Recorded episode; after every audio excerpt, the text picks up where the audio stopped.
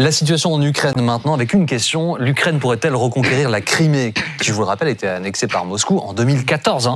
C'est l'objectif de Volodymyr Zelensky. Euh, est-ce que c'est réaliste, réalisable? On, va le voir avec vous, Céline. D'abord, la situation sur le terrain. Jeudi, Moscou a reconnu être vulnérable aux attaques ukrainiennes sur ce territoire. Oui, cette péninsule qui est située au, sud de l'Ukraine, qui a été annexée donc effectivement par Moscou il y a huit ans, une annexion par la force pour Poutine.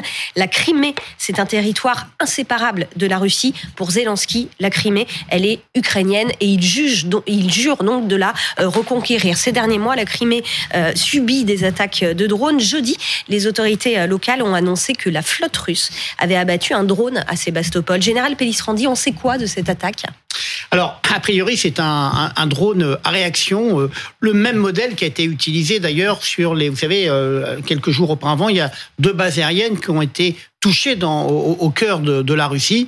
Euh, c'est, ça signifie d'une part que les Ukrainiens mettent de la pression sur euh, les Russes, ils mettent de la pression sur l'Ukraine, avec un point qui est précis, même si ce drone a été abattu, les cibles visées par les forces ukrainiennes sont toujours des cibles militaires. Vous voyez, vous avez cette, ce drone, alors c'est, un petit peu paradoxal, mais ça résume un peu l'histoire de, de ce conflit. C'est un drone de fabrication soviétique qui est entré en 1974, vous voyez, le Tupolev 141, c'est du gros machin en, quelque sorte, la grosse mécanique. Ah, on est au bord d'un avion. Euh, pratiquement. Alors, les, les, Ukrainiens, vous voyez, à la pointe avant, euh, ont réussi à l'adapter en mettant euh, en fait euh, un GPS, et ce qui fait que bah, c'est ce drone qui est, qui est gros, hein, qui est costaud. Là, il est dans un musée.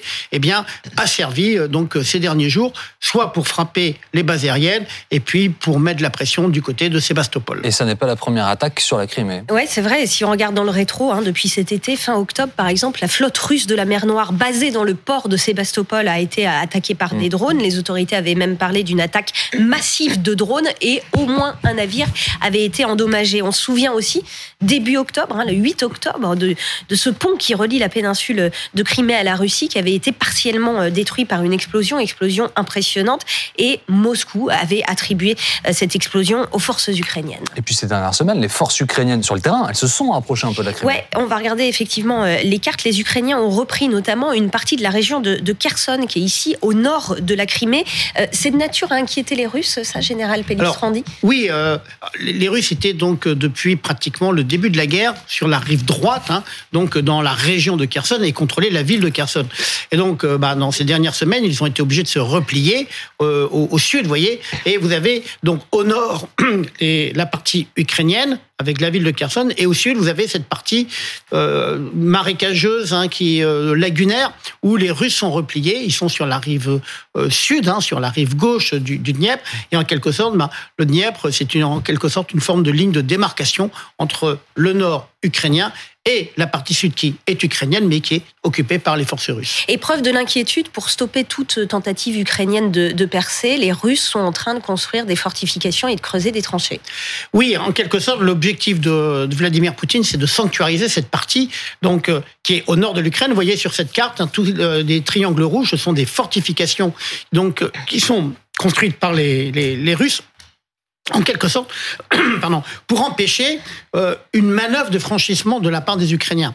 Et c'est vrai que ça serait extrêmement compliqué pour les Ukrainiens de pouvoir basculer sur la rive gauche. Ils peuvent faire bien sûr des opérations spéciales, des coups de main pour euh, inquiéter les Russes, mais voilà, euh, ça sera très compliqué pour les Ukrainiens. C'est voilà, image de tranchée là que l'on voit. Hein.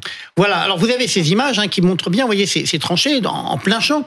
Bon, quel est l'intérêt? C'est que ça gêne les mouvements. Donc quand vous gênez les mouvements ça veut dire que vous êtes obligé, euh, quand vous vous attaquez, eh bien, de, soit de les franchir, donc ça retarde, soit de passer par un axe. Et il faut pas oublier que ah, euh, sur ces euh, tranchées, par exemple, vous allez bien sûr mettre des mines, et puis c'est aussi sous le feu de l'artillerie. Donc ça veut dire que les, euh, les Ukrainiens, s'ils doivent passer par là, eh bien, pourraient être confrontés à, des pertes importantes. Et puis autre signe des tensions en, Crimée, hein, le FSB, service de sécurité russe, a annoncé euh, jeudi l'arrestation de deux habitants de Sébastopol. Ils sont soupçonnés d'avoir transmis à l'Ukraine des informations sur des cibles militaires. L'annexion de la Crimée, elle est huit ans antérieure à l'invasion russe euh, du mois de février.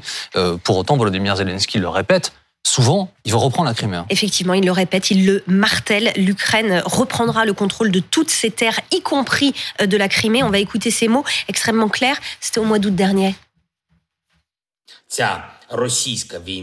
Cette guerre russe contre l'Ukraine et contre toute l'Europe libre a commencé avec la Crimée et devrait se terminer avec la Crimée par sa libération. Aujourd'hui, il est impossible de dire quand cela se produira, mais nous ajoutons constamment les éléments nécessaires à la préparation de la libération de la Crimée. Général Pellistrandi, quelle est l'importance de ce territoire pour Zelensky? Alors, dans, euh, en 1991, quand euh, en fait l'Ukraine euh, a son indépendance par rapport à ce qui était l'Union soviétique, la Crimée faisait partie donc du territoire ukrainien. Alors c'est très compliqué cette histoire parce qu'il faut remonter en fait à Catherine II, il faut remonter à toute l'histoire de l'Union soviétique, mais pour les Ukrainiens, la Crimée c'est l'Ukraine.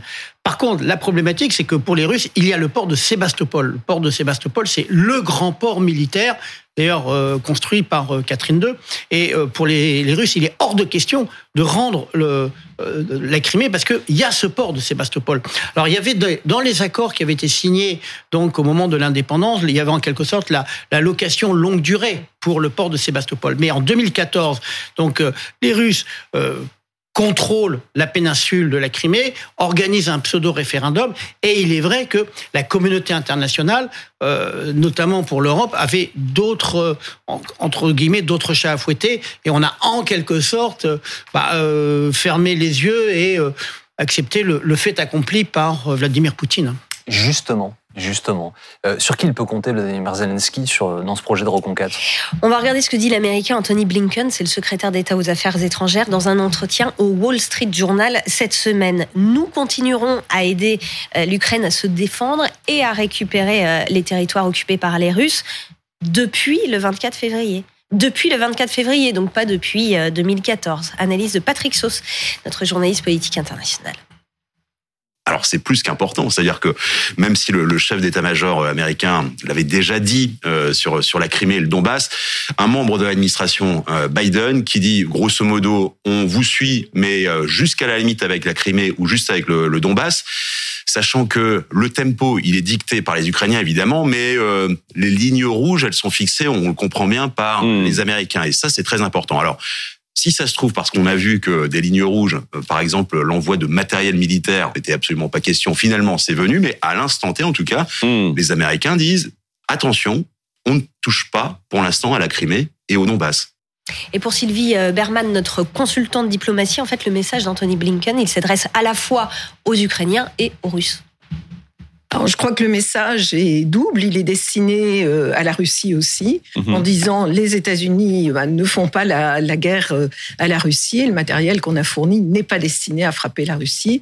Et euh, message également aux Ukrainiens en, disant, comme, comme l'avait dit en fait le chef d'état-major américain, en disant que ce n'était pas réaliste, je ne sais plus quels étaient les termes, de récupérer la de penser récupérer la, Crimée. Donc il y a effectivement des limites qui sont fournies aux Ukrainiens, et c'est les seules limites, euh, bon, malgré le fait qu'ils se sentent galvanisés par leur victoire, qu'ils peuvent respecter parce qu'ils dépendent entièrement de, euh, enfin entièrement à 70% de, de l'aide américaine. Céline, vous avez retrouvé ce que disait le chef d'état-major américain il y a trois semaines. Lui, militairement, il pense pas du tout que ce soit jouable. Hein. Effectivement, on va l'écouter. So that the military task L'objectif militaire consistant à chasser physiquement les Russes d'Ukraine est très difficile. Et il ne sera pas atteint au cours des deux prochaines semaines, à moins que l'armée russe ne s'effondre complètement, ce qui est peu probable.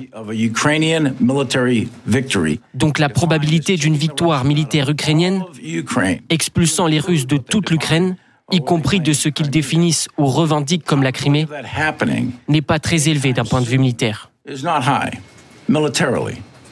Général Pays-Randi, est-ce que c'est vraiment possible? Est-ce que Zelensky peut vraiment reconquérir la Crimée? Alors en fait, il y a deux, il y a, plusieurs aspects. Il y a l'aspect militaire et euh, le général Marc Maillet a, raison. Ce serait extrêmement compliqué, extrêmement coûteux pour euh, donc euh, les Ukrainiens de reconquérir cette partie, cette péninsule hein, de la Crimée. Et puis il y a le volet politique, bien entendu. Et le volet politique, il est sûr que dans cette lutte, on va dire presque à mort hein, entre l'Ukraine et la Russie, c'est difficile pour Zelensky de dire en quelque sorte, bon bah la Crimée passe par pertes et profits. Il est au, regard des sacrifices de sa population. Il faut qu'il entretienne hein, ce, euh, ce discours. Maintenant, il y aura un temps venu, celui de la diplomatie, quand personne n'est capable de le dire, où effectivement il pourrait y avoir une forme de statut particulier euh, pour euh, la, Crimée. Une reconquête d'une partie, notamment la partie au nord, vous voyez sur la carte, hein, la partie qui est un peu en rouge plus clair au nord de la Crimée, est absolument indispensable pour viabiliser hein, ce qui se passe, notamment par exemple, du côté de Kherson. Mais penser vraiment reconquérir la Crimée, ça va être très très compliqué. Anne-Charlène, est-ce que Zelensky a par ailleurs le droit de son est-ce que le droit est de son côté? Est-ce qu'en fait, légitimement, il peut euh, eh ben, reprendre le contrôle de la Crimée? Alors, c'est paradoxal parce que en réalité, alors il y a, y a, un peu le droit national et le droit international. Alors c'est vrai que en 2014, à partir du moment où on a eu euh, cette euh, révolution euh, de, de, de la Crimée, tous les actes ont été faits de manière formellement impeccable. On a un traité qui a été signé entre la Crimée, nouvel État, et la Russie, et une nouvelle constitution adoptée par la Rada de la Crimée, qui donc serait considérée comme une région de la Russie, même si les accords sont pas encore aujourd'hui complètement formalisés. Alors, il y a plusieurs principes qui pourraient nous dire, eh bien, finalement, la Crimée a le droit euh, de devenir indépendante, il y a l'autodétermination des peuples, et il y a notamment une jurisprudence assez floue de la CIJ qui avait euh, autorisé un référendum d'autodétermination du Kosovo en 2001, sur lequel Vladimir Poutine, d'ailleurs, s'était appuyé euh, en 2014 en considérant que, eh bien, voilà, la Crimée avait le droit de vouloir devenir pro-russe du jour au lendemain. Sauf que, dans les formes, la constitution ukrainienne ne prévoyait pas de référendum d'autodétermination comme nous, par exemple, on en prévoit en France. Hein. Pourtant, ça, ça existe dans beaucoup de démocratie. Mais l'Ukraine ne voulait pas se séparer de ce territoire. Donc elle considère encore aujourd'hui que la manière dont ce référendum d'autodétermination a été réglé en 2014 est en réalité le, fait d'avoir avalisé une annexion de la part de la Russie. Et l'Assemblée générale de l'ONU a plutôt penché pour la version de l'Ukraine, euh, puisque l'Assemblée générale, par une résolution certes non contraignante, a néanmoins souhaité dire que ce référendum était illégal et qu'elle ne reconnaissait pas les frontières de cette Crimée. Donc internationalement, c'est vrai que c'est encore considéré aujourd'hui comme une élection illégale. Oui, puis alors, euh, pardon, mais vous avez vu Patrick Sauce là au, cours de vos explications. Il était lui en Crimée en 2014. Euh, il l'a vu. Il l'a vu, les urnes bourrées, euh, aucune règle démocratique respectée. Hein. Et on peut faire le parallèle avec les référendums qui ont été organisés en début du mois de septembre sur le Donbass. C'est-à-dire que ce sont soi-disant des expressions populaires, mais au fond, on se rend bien compte que quand on est annexé, on n'est pas aussi libre qu'on pourrait le penser.